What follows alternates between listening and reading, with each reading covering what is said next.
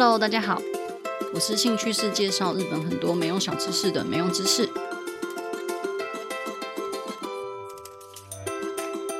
今天想跟大家介绍怪物系本格推理小说《凶人的杀人事件》。不知道大家喜不喜欢看推理小说或是侦探小说之类的？因为我是超级爱的那一种。从小时候看福尔摩斯或是亚森罗平。然后后来看横山秀夫、我孙子武丸、金吉夏彦、岛田庄司、歌野金吾、宫部美幸、桐野夏生、横宫正史跟临时行人之类的，就是整个都超爱看。后来有一阵子，我很爱很爱看叙述性轨迹，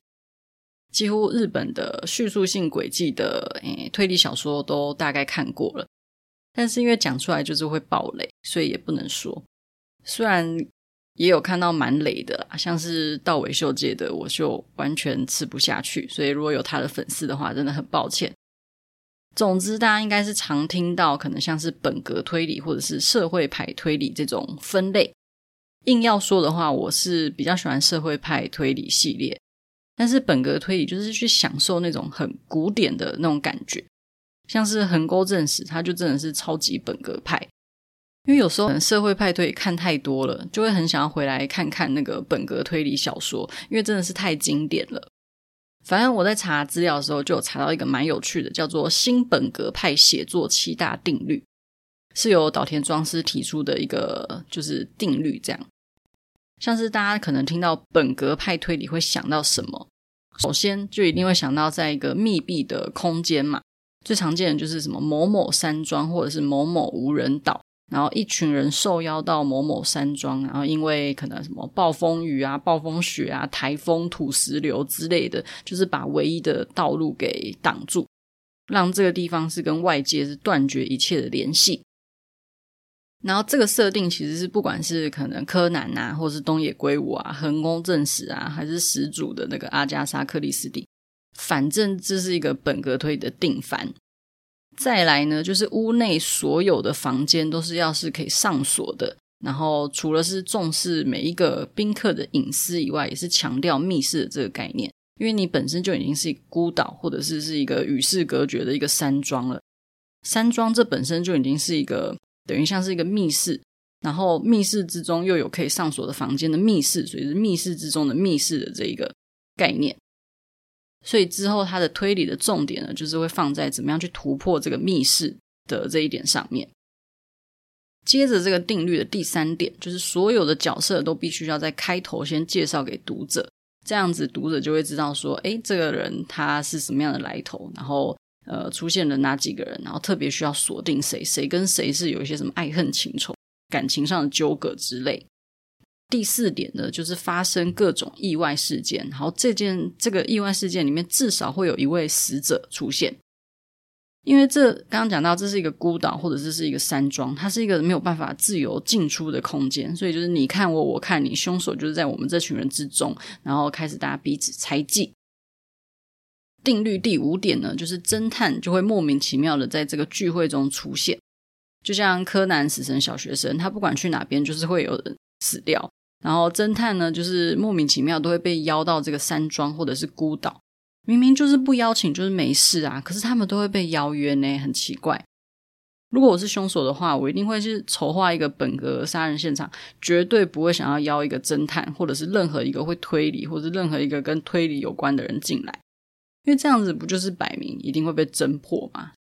所以，侦探不管是可能一开始就已经被邀请到现场，或者是因为他们中间迷路，什么突然来敲门，然后进到这个现场。总之，侦探在这个本格推理小说的这个定律里面是不可或缺的一部分。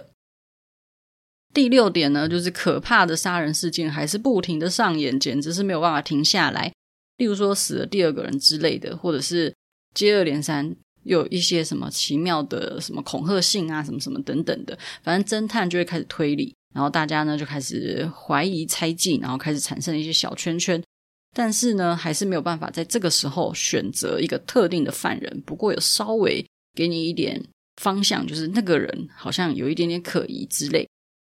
然后定律第七点呢，就是最后的凶手绝对不会是第六点刚刚大家觉得可疑的那个人。不然就是太没创意了。一定是要是一个合理，但是又跌破大家眼镜的那个人，让读者觉得说：“哦，被骗了，原来是他啊”的那一种。像是我记得柯南里面就有一集，他可能一开始的方向都是呃，可能是一个什么千金大小姐，但是结果最后的凶手是走路脚怪怪的一个老管家，就是大家就觉得他应该是最不可能的，结果就是他。然后他走路怪怪，是因为他在袜子里面好像有藏凶器。我印象中这应该是蛮前面的片段，不过大概就是这种类型。所以岛田庄司提出的这个新本格推理写作七大定律，真的是任何的山庄孤岛类型的作品都是照这个定律走。然后像我前几天才终于把那个全部成为 F 也看完，我觉得他也是也是这样，因为他就是一个研究所，然后这个研究所也是在一个孤岛上面，然后。呃，因为平常也没什么船只经过，就只有直升机，然后直升机也也好像也出了问题，所以就整个没有办法跟外界联系。哦，对，然后他们那个研究所里面用自己的一个特定的系统去研究，就是跟一般的软体是不太一样的，所以他们也有人去，反正就阻断任何软体跟外界的联系，所以它也是整个就是一个大密闭空间这样。哎，我刚刚突然想到，我完全没有闲聊，就直接开启了主题。因为我整个就是只要是聊到推理小说，就会是很兴奋的那种类型。最近也真的没在看什么啦，看剧的话，就大概想看的都看完了，然后所以就开始重新看以前想要看的推理小说。然后最近刚看完就是全部成为 F 这一部，跟等一下要介绍到的凶人底三人事件，因为他们都是走一个蛮特殊的。情节的本格推理小说，所以我觉得这是蛮有趣的，想说可以来一起介绍给大家。那刚刚有讲到就是新本格推理写作七大定律嘛，因为很多就像是金田一啊，或者是柯南，真的都是用这种定律。虽然大家都知道它的走向会是怎么样，可是重点就是那个手法都是还蛮特殊的。像我自己就很喜欢那个杀人十角馆，多数的山庄孤岛本格派小说前面都还会附上那个建筑的格局图。我就觉得很有趣，就是很会有那种参与其中，可以让自己跟着一起推理的感觉。然后柯南金田一啊，就必须要说，就是日本人他们很无聊，他们就去算，遇到死神小学生的死亡几率是二十趴，但是遇到金田一的死亡几率是高达六十趴。那是因为说柯南其实一个案件里面的死亡人数大概就是一个，但是金田一就是会出现大型谋杀现场的那种，一次可以死一堆人。然后柯南的亲朋好友相对之下比较不会死掉，可是金田一的亲朋好友有死掉的几率，所以这样其实相比下来，金田一好像遇到金田一是更可怕的，因为他还被戏称是阎罗王这样，然后柯南可能就顶多就是死神小学生而已。如果说大家受邀到要去参加某一个聚会，可能是在岛上或者是是在一个什么山庄里面的话。建议就是先看看宾客名单里面有没有叫做某江户川科圈或者是某金圈一的人的名字，不然真的是会很可怕。然后我自己虽然比较爱看社会派的那个推理，但是就是这种本格推理，其实它的梗很多人写，难免都会有一种就是比较没什么新鲜感的感觉。后来我才认识了一个金春昌宏这个作家，他是蛮突破就是本格推理的人。他应该也是刻了不少，就是可以把一些很幻想的东西去融入古典本格推里面，实在是很很蛮酷的。例如说，他第一部叫做《诗人庄杀人事件》，听这个名字就知道，他又是在一个某某山庄里面发生的某一个杀人事件，但是他不是用暴风雪或者是台风或者是土石流把大家困在山庄里面，他是用圈圈。这个圈圈，因为出版社跟我说不可以爆雷，因为日方那边。说虽然这本书已经出版了很久，然后甚至也拍成电影，老实说该爆的雷都已经被曝光了，但是他们就是坚持我们不能把这个圈圈的东西讲出来。反正就是一个现实生活中不会出现的这个圈圈，去构成了一个让山庄孤立的一个条件。这样，然后我是觉得还蛮酷的啦，因为居然还有圈圈呢！因为我真的超爱圈圈，我的梦想就是除了当太空人以外，就是可以在圈圈片中里面演圈圈。反正这个作者呢，就是金村昌宏，他今年又出了另外一个叫做《凶人底杀人事件》。这个标题听起来又是可以知道说，这个到时候又是一定会被某一个东西给孤立的一个宅邸里面发生的杀人事件。这个东西就是跟四人装比起来的那个圈圈，它是可以讲出来是出现什么样的东西，它是出现一个怪物或者是异形，反正你没办法去定义它是什么东西，反正就是你生活中不会遇到的那种东西，还是其实生活中遇得到，可能就是你的上司之类的。总之呢，他的故事就是在说，有一座游乐园里面有一个进去就出不来的宅邸。当然呢，就会有一位名侦探，这个侦探叫做剑崎比留子。那剑崎比留子他就受到了委托，就和他的助手叶村朗和一群外国的武装佣兵深夜调查这个宅邸，这样子。结果他们就在这个建筑物里面发现了一座手冢。然后手冢里面都是人的白骨，就是人的头骨这样。然后还有出现刚刚讲到的超大型怪物。然后这个超大型怪物呢，就是拿着一把超大的刀，然后会把人头斩断，然后斩断之后再把头拿到这个手冢里面丢。这样，反正经过一连串的事件呢，就这群人刚刚讲到的侦探比留子跟助手叶春浪跟一群外国的武装佣兵，他们就是被困在这个宅邸里面，就没有办法跟外界取得联系，然后也没有办法逃走。完全的就是符合了第一定律，然后接下来呢，就是明明就已经有怪物了，然后还有人是接二连三的死掉。虽然看起来呢，这个凶手他是想要假装是这个超大型怪物杀的，但是结果居然不是。这群人就是除了要面对这个怪物以外，还要躲避这个怪物。然后凶手呢，也是在他们之间，他们还要小心提防这样。所以听完这些故事介绍之后，就可以回来看一下刚刚说到的岛田庄司新本格推理七大定律。第一个就是因为超大型怪物的存在，所以有一群人他们就是被困在这个宅邸里面，完全的符合密闭空间的第一定律。然后第二定律呢，就是会一定会有一个可以上锁的空间或是房间。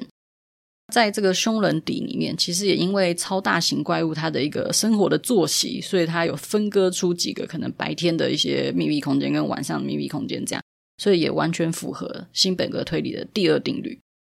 然后第三定律呢，就是所有的角色都要在一开头的时候介绍给读者认识。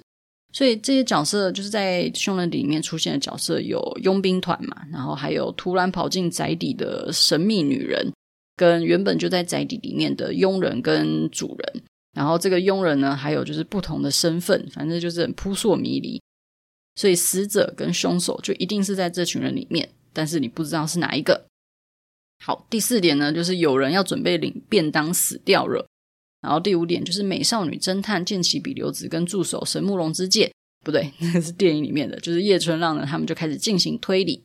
第六点呢，就是开始死了第二个人，然后某些人开始有一些奇怪的举动，然后大家就是怀疑他。第七点就是凶手居然不是他，居然是他的呢，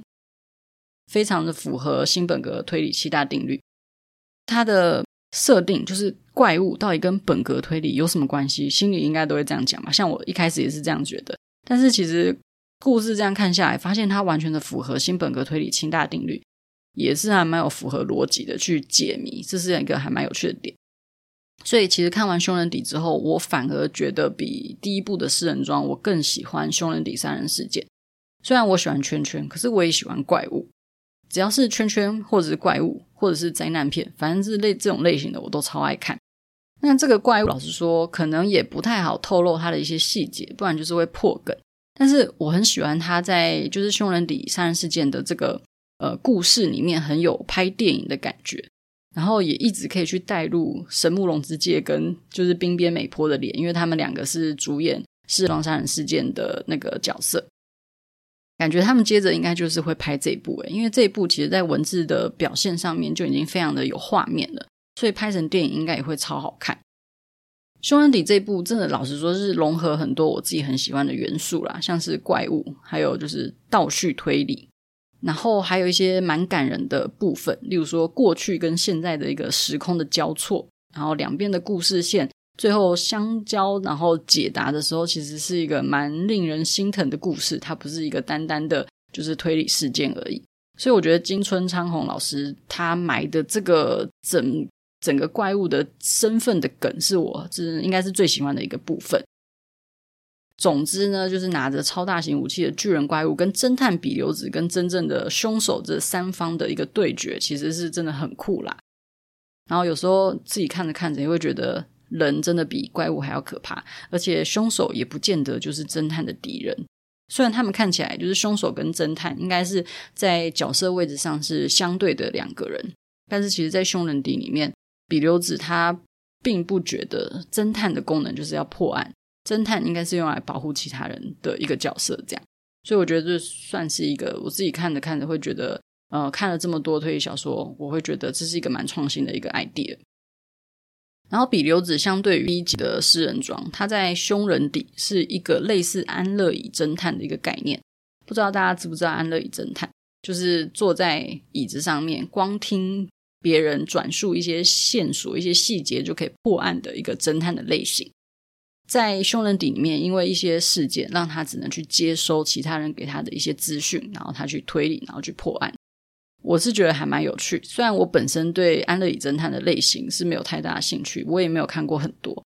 但因为后来他们其实找到怎么样去解决封闭空间的这个方法，是一个很酷的一个手法，然后也真的很有趣，完全让别人猜不到他是怎么去解开的。所以整体来讲，我真的还蛮喜欢凶人底杀人事件，